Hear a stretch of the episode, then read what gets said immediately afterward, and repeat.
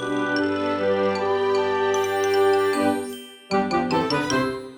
ローツーザーメン皆さんこんにちはドイツ語講師の小町ですはい今日はですね前ちょっとこうリケと一緒にほとんどオールドイツ語で喋るっていうポッドキャストをやってみたんですけどそれのですねこう解説というかこういろいろ重要な単語とかがあったらそれをこうちょっとここで話してみたりとかどういう内容をじっくりねこう話してたのかっていうのを少しこう解説していけたらいいなと思っています。前のやつはですね多分私が挙げたポッドキャストの中でも結構評判な方なのかなと。評判というか聞いてくれてる人が多いなと思いました。ただその分ですね普段こう私が日本語で基本的にはこうポッドキャストを進めているんですけどドイツ語がねこう重なってきて結構難しいなって感じた人も多いんじゃないかなと思っています。ドイツ語のポッドキャストドイツ語学習者向けのポッドキャストって別にこれ以外でも日本語であるのはですね多分これぐらいしかないんじゃないかなと思うんですけどドイツ語でドイツ語学習者のために作られているポッドキャストって実は結構たくさんあります。一回ですねポッドキャストおすすめのポッドキャストについて紹介しているエピソードがあるのでぜひそれを気になる人は聞いてもらえたらいいんですけどでもですね大体どのポッドキャストも最後の方にその日のこう重要な単語とかを紹介している形になってます。だから私もそれをですね、真似てというか参考にさせてもらって日本語になるんですけど紹介していけたらいいなと思っています。今日のこの私の解説とかを聞いてよかったらもう一度ですね前回のやつ聞き直してもらえたらすごいこう理解が深まるんじゃないかなと思うのでぜひこういい感じにね自分のいいように役立ててもらえたらそれがすごく嬉しいです。それではですね、どんどん解説入れていこうと思うので、気になる方はぜひぜひ最後まで聞いてください。まずはじめにリケがこう登場してくれた時に、まあ、ハローっていう挨拶を交わすわけですけど、その後に私が、Kannst du dich vorstellen? って言ったんですよね。vorstellen, sich vorstellen っていうので自己紹介をするっていう意味になります。私が自己紹介をしましたったら、ich stelle mich vor なります。ぜひ三角 for してるんだと想像するって意味なので結構こう違う意味になっちゃうのがややこしいところで、まあ、よくこう問題というかあのよくこの辺間違えるよっていう YouTube とかで見るところかなと思います。その次ですね、こう、リケの自己紹介が始まるわけなんですけど、はじめにまあ私はリケですって言った後に、えー、ドイツに住んでますって言ってて、Ich wohne in Ruhrgebiet って言ってたんですけど、Ruhrgebiet っていうのが、これルール地方っていう意味です。ルール地方聞いたことある人も多いかなと思うんですけど、どこら辺かな、こう、ドイツの地図の、うん、ちょっと Google マップとかでこう調べてもらえると一番わかりやすいかなと思うんですけど、工業地帯ですよね。なんか私も、ルール工業地帯っていうのでやったなってよく思い出します。なんか高校の社会とかで。フワーゲビート、フワーゲビートです。で、リケの仕事の話になっていくんですけど、リケの仕事は前少し最初に言ったように、言語聴覚士っていう日本語で言うとね、そういう仕事、職業になります。ドイツ語で言うと一応2つ、リケが言うには2つ言い方があって、1つ目が Logopädin、Logopädin です。で、もう1つが Sprachtherapeutin、Sprachtherapeutin。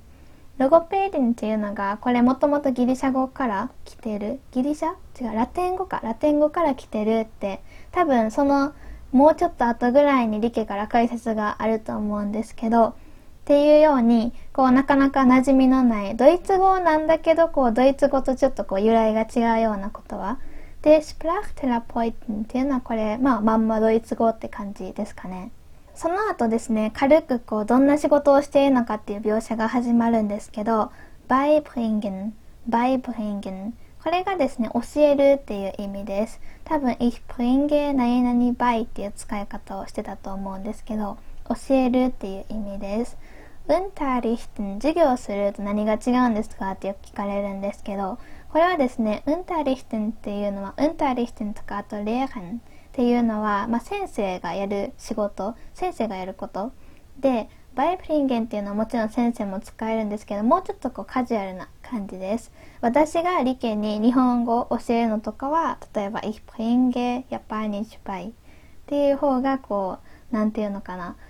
イメージとしては合っているなと思います。別にこう、レッスンしているわけじゃないのでね。ただ私はドイツ語の先生やってるので、そういう時はこう、Ich bringe Deutsch bei ももちろんそうなんですけど、どちらかというと、Ich unterrichte Deutsch の方がなんとなく個人的にしっくりくるなと思います。その次に aussprechen。aussprechen っていうのは発音するっていう意味なんですけど、よくですね、前の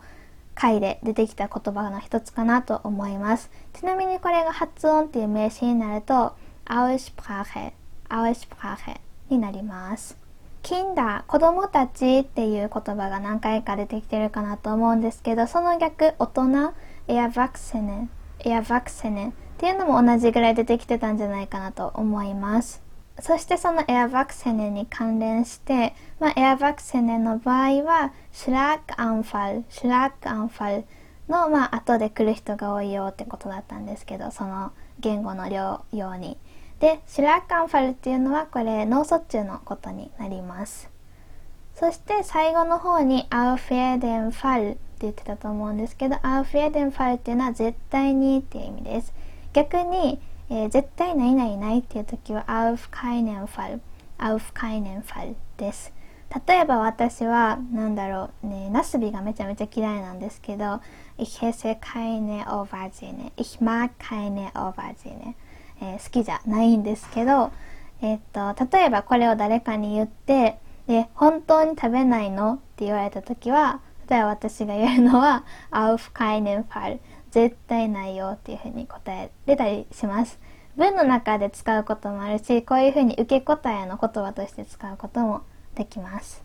この辺りでとりあえず一回職業の話終わって、ホビー、趣味の話に行きます。ホビーはこういろいろあるみたいなんですけど、特にこう、ヴァンダーンって初めに言ってました。ヴァンダーンっていうのはですね、ドイツ人が好きって私は勝手に思ってるこうすごい 偏見があるんですけどでも実際に多分好きな人めちゃめちゃ多いんですけど日本語に訳するとハイキングです。でもハイキングっていうよりもこう山登りって考えた方が合ってるかもしれないです。結構ね私らが思っているよりめちゃめちゃ歩きます。理系もねなんかよくね20キロとか歩いたでヘトヘトだっていう風になんかこうメールとか LINE が来たりするんですけど、ちょっと私には考えられないなってよく思います。よくそんなに歩けるなっていう。でもですね、こう自然が好きなドイツ人っていうのは本当に本当に多くて、理系もこの後こう日本の話とかになっていくと思うんですけど、こういろんなところに行ってて、やっぱりこの日本の自然っていうのがすごい好きみたいです。私もですね、日本の自然、なんかこうドイツに行ってる時はドイツの方が自然多いなって思ったりしてたんですけど、なんかこうコロナとかで日本の国内のことを調べたりしてたらあ日本も結構自然あるな。でなんかすごい違う感じで面白いなって思ったりしています。で他には、えーと、その後に言ってたのが、まあ、旅行とかその後に「 japanische Filme」って言ってました、えー、 Filme っていうのが Film、えー、 der Film 映画の複数形なっててね、まあ、複数になると急に分かんなくなっちゃう人っていうのも時々いるんですけど、まあ、気持ちはねめちゃめちゃわかります。 japanische Filme なんで、えー、日本の映画ですね。日本の映画とかすごい好きみたいでなんかねいくつか私よりこう詳しく知っているとかいうかよく見てるなってよく感心させられてます。私はねあんまり映画見ないのでそういう話題についていけないんですよね。ちなみにリケはですね、こう、私とは別にポッドキャスト、別の友達とやってるんですけど、そこで話しているのは日本の映画について話しています。なので映画好きな人とか、で、ドイツ語もっともっと勉強したいよっていう人は、ぜひね、リケのポッドキャスト聞いてみてください。概要欄にリンク載せてるので、ちょっとこう聞いてみるだけでも面白いんじゃないかなと思います。なんかね、最近は隣のトトロについて話してたみたいで、この話題は私もわかるぞと思って聞いたんですけど、他はね、あんまりわからないのが多くて。でも多分すごい有名なやつで、私がこう、なんていうのかな、珍しく見てないだけだと思うので、気になる方はぜひ見て、聞いてみてください。その後、こういろんなですね、こう街の名前がずらーっと、リケが行ったことのある街の名前っていうのがずらーっと言ってくれてると思うんですけどその前に確かこう多分完璧に合っているわけじゃないけど muss ich dir jetzt Japanisch aussprechen? っていう感じで多分言ってたのかな？で、これっていうのが aussprechen さっきやりましたね。発音するです。Japanisch aussprechen で日本語を発音する。まあ、要するに日本語、日本語のアクセントで発音するみたいな感じですかね。こうドイツ語のアクセントじゃなくて、例えばドイツ語アクセントで寿司って言うと、寿司になるんですよね。寿司。で、それをこう日本語で言うと寿司になるみたいな感じ。で、それで私が「や」って言ったので、リケがこう頑張ってね、日本語の発音で、あの、いろんな都市の名前を言ってくれていました。で、その後に私がどこが一番気に入ったみたいな感じで聞いたんですよね。ゲファレンっていう動詞を使ったんですけど、ゲファレンっていうのは気に入るっていう意味です。例えば、リケが言ったのは、松本が好きだったって言ったんですけど、松本ゲフェルトミア。で、要するに、ich mag 松本、ich liebe 松本と同じ意味です。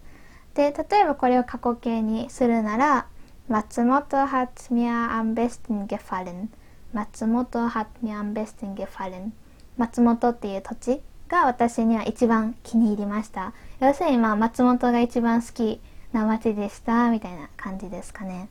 松本って長野の都市で町でなんで松本かっていうとダッシュロス松本ダッシュロス松本シュロスっていうのがお城です。松本城がすごい良かったよって言っててでそれに加えてヤパーニシェアルペン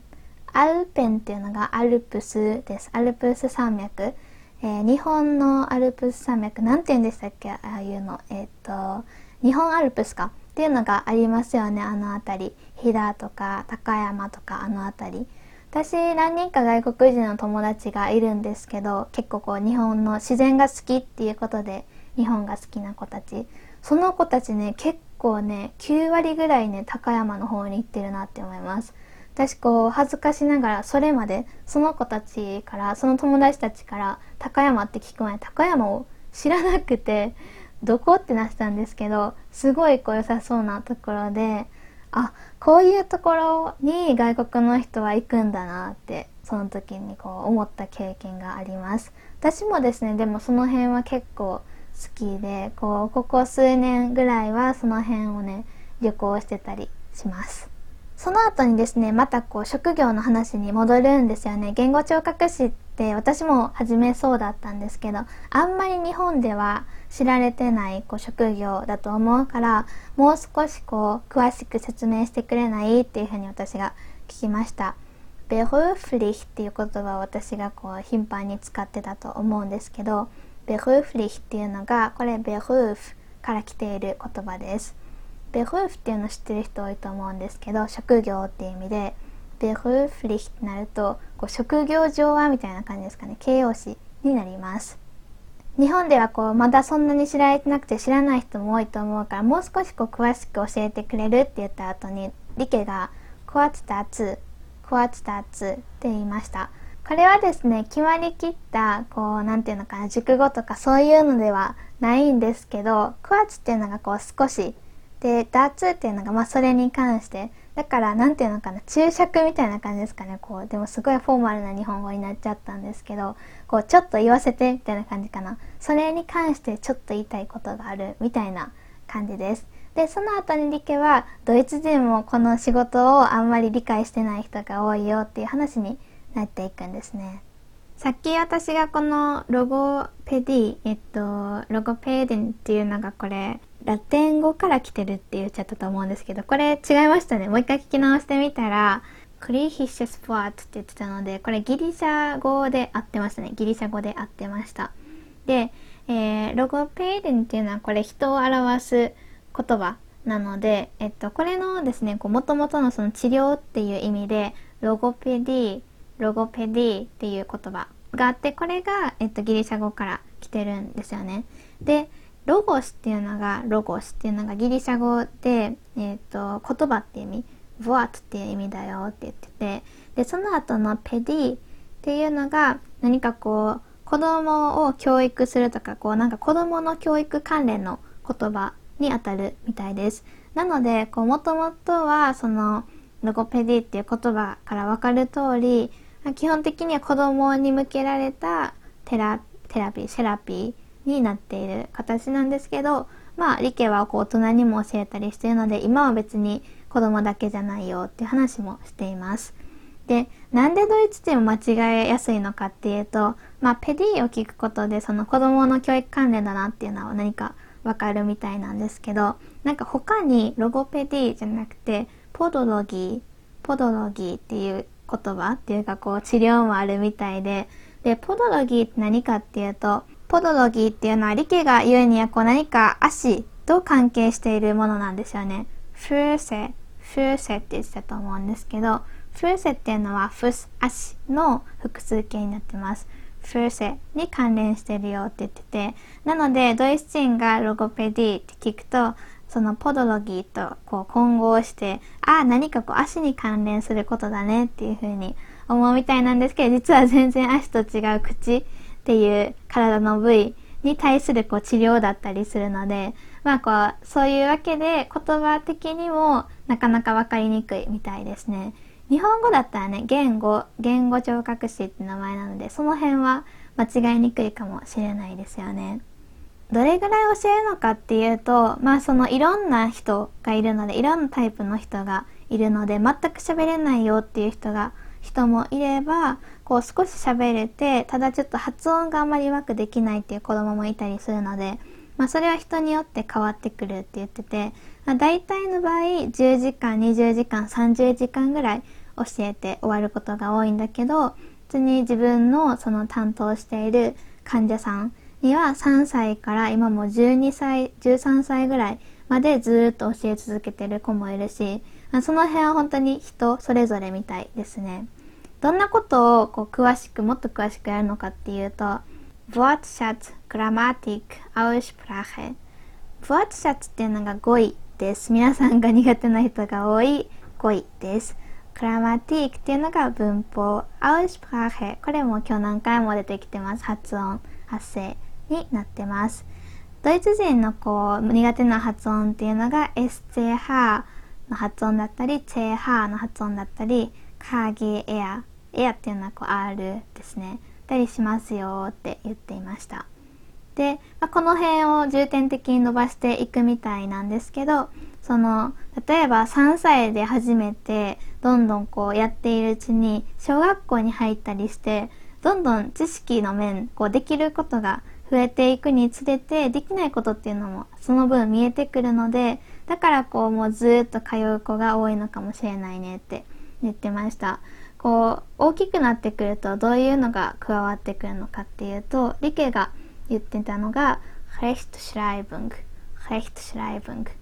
Rechtschreibung っていうのが聖書法っていう意味なんですけど、まあ、こう正し正しく書く方法って書いて、えー、Rechtschreibung 結構そのドイツ語を見てもそのまんまなんですけど、ヘイトが正しい、シャイブンがまあ書くですね。例えばそのですね、何があるかっていうと、綴りですよね。例えば、シャイブンクの種でこれ SCH なんですけど、これ SH にしてたらこう×なわけですよね。だからその辺、その発声とこう字、スペルっていうのを一緒にしたりとか、別に発声は関係なく、まあ、綴りっていうのを覚えたりとか、あとまあ、文法もそういうところに少し入ってくると思うし、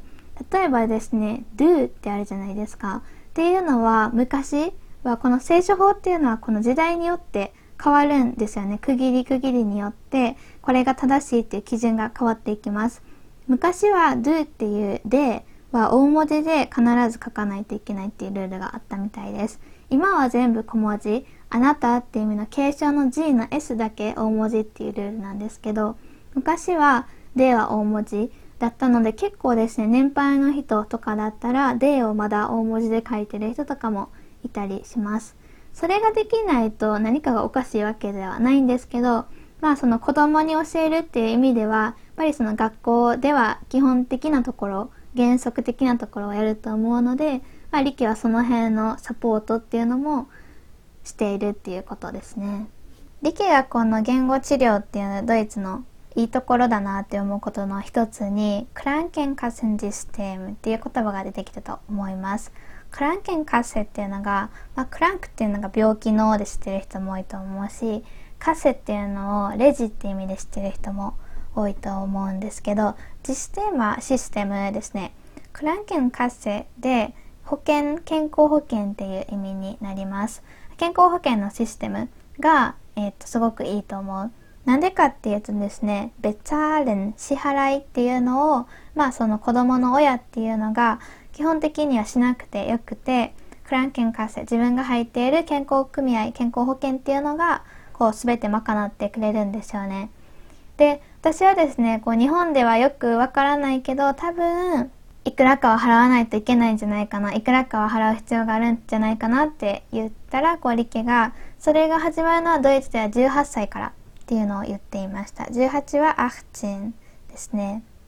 この辺りで一旦ですね、職業の話、その言語聴覚士っていう理系の職業の話が終わって、少しですね、こう言語学習っていうテーマに沿った話になっていきます。私がですね、こうすごく個人的な質問をしました。個人的というか、よくもらう質問をしました。何かっていうと、まあその発音がうまくなくて、えっと、困るっていうこう発音っていうのを教えることが多いしかつ発音で困っているっていう人をよく聞くんだけれどもまあ自分自身私の意見としては発音っていうのはその確かに大事なんですけど全然ね違うかったらやっぱりコミュニケーションっていうのは難しいし自分で発音っていうのがしっかりできてないとリスニングっていうのもやっぱり難しくなっていきます。で確かに重要なんだけれどもでも別に例えばその R の発音とかね私教えることすごい多いしあとまあそうですねそのできるようになりたいって思ってる人も多いしできないって悩んでる人もすごく多くて一番多分発音に関して聞く質問なんですけど例えば日本人っていうのが常に完璧なドイツ語の R を発音しなければいけないことは全くないと思うんですよね。でそれっていうのは確かに重要なことかもしれないんですけど一番重要なことではなくてっていうのが私のこう意見なんだけどこう理系はどう思うっていうふうにちょっとねこう発音を専門にしている人の意見を聞きたいなと思って聞いてみました。じゃあですねこうまずはじめに vom Gefühl her vom Gefühl her こう感覚的に感情的に気持ち的にっていう意味です。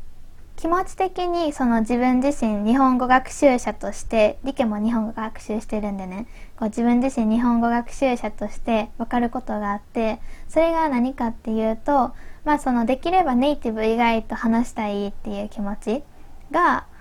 まあ、分からんでもないなと言っています。でなんでそうなるかっていうと sich schämen sich schämen これですねこう恥ずかしがるというか恥ずかしいと思うっていう意味です。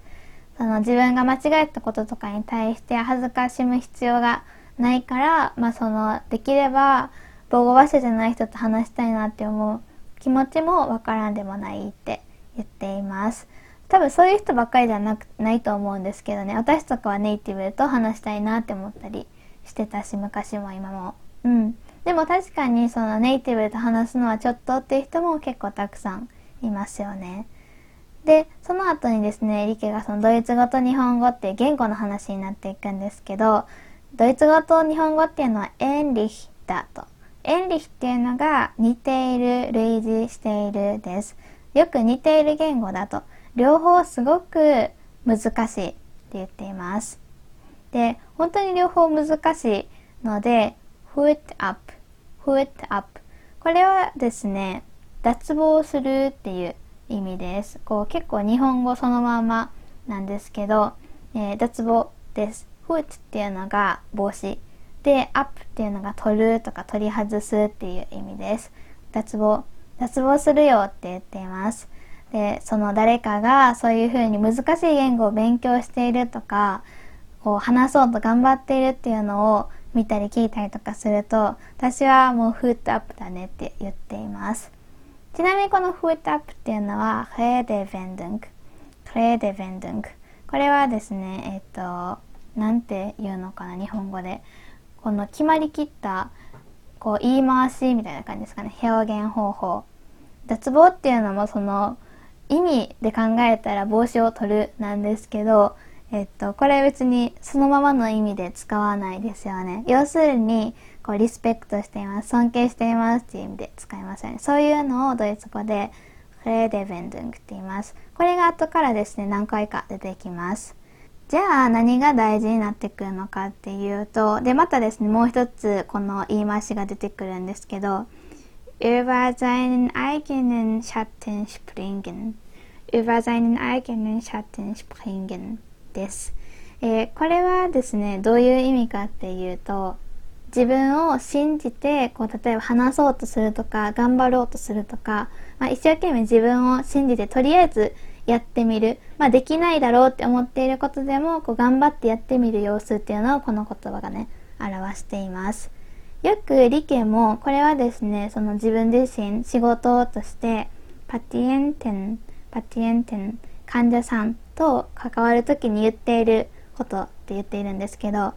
Je mehr ich das mache, desto besser みたいな感じだったかな。確か Je mehr desto besser Je 何々 desto 何々で何々すればするほど何々っていう意味ですメアなので、まあ、すればするほど、たくさんすればするほど、デストベサ、どんどん良くなっていくよ。だから例えば話したいんだったらこう話すことによって伸びていく。話せば話すほど初めは難しいかもしれないけど伸びていくし例えばリスニングが難しいんだったらリスニングやればやるほど伸びていくし話すその発音が難しいってなるんだったらあれの発音毎日やったらどんどん良くなっていくしっていうやつですね。で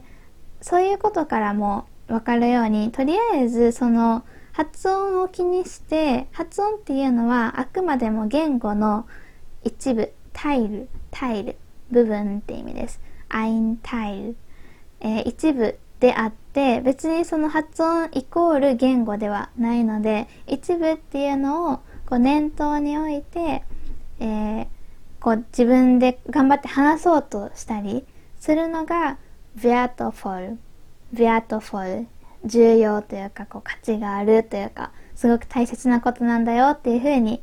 言っています。でこう自分自身の例えば発音に自信がないからとかスピーキング能力に自信がないからって例えば話さなかったとしても別にですね Get die Welt nicht unter. Get die Welt nicht unter. これも 最後の例でベンドゥンクなんですけど、こう世界は別にこう滅亡とかしない、滅亡とかしないので、別にそこまでこう怯える必要っていうのはないし、もしわかんないことがあったらコミュニケーションの中だったら、例えばわかんないことはこう身振り手振りで伝えてみたりとかできるし、あとわかんないことは相手が引き返してくれたりするので、ごめん、それもう一回言ってとか、どういう意味？とか、それがコミュニケーションだ。だから常に完璧なものをしないといけないわけじゃなくて、話すっていうことを通して伸ばしていくといいんじゃないかなって言ってくれています。あと、何個かこうですね、いくつか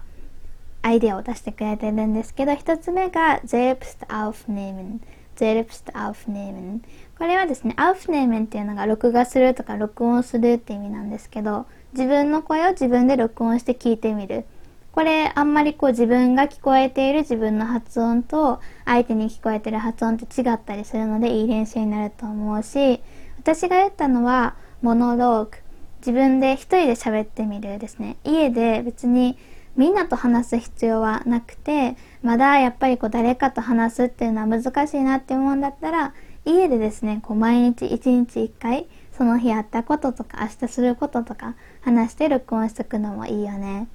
で、あとリケがですね、おすすめしてくれてるのは、人言。人言。歌うことによって伸びていくっていうのもあるんじゃない？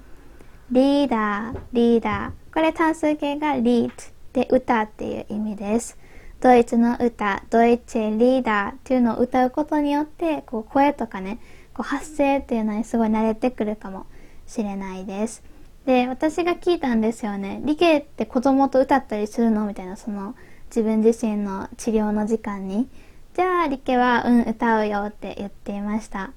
リケのところに来る子供の中で、 autistische Kinder、autistische Kinder、autistisch っていうのが自閉症のっていう意味なんですけど、まあ、自閉症の子供たちが来ることもあって、っていうのは、例えばこう、全然こう、なんていうのかな、コミュニケーションっていうのが難しかったりするので、1回目リケが歌っても何もこうリアクションが返ってこなかったりするらしいんですね。でもその歌を2回目3回目同じように歌ってるとこう一緒に歌ってくれたりとかだんだんこうですね一緒にリズムに合わせて踊るようになったりとかっ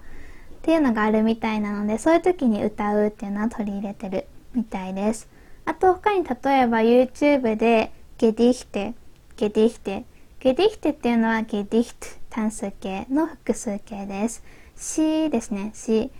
詩っていうのは何もこうポエム的なのだけじゃなくてではドイツって詩人で有名な人たくさんいるしあとメルヘンとかねいろいろ物語とか YouTube で多分音読されているのがあると思います。そのあたりを私が前だとシャドーイングみたいな形で家でやってみるのもいいかもしれないね。そんな形でですねいろんなこうアドバイスっていうのをくれました。本当はですね、今日全部喋りたかったんですけど、ちょっと時間的に難しいなと思うので、残り半分、後の半分はですね、確か皆さんの質問に答えていっていたと思います。ここは次の回、月曜日にまたやろうかなと思うので、楽しみにしていてください。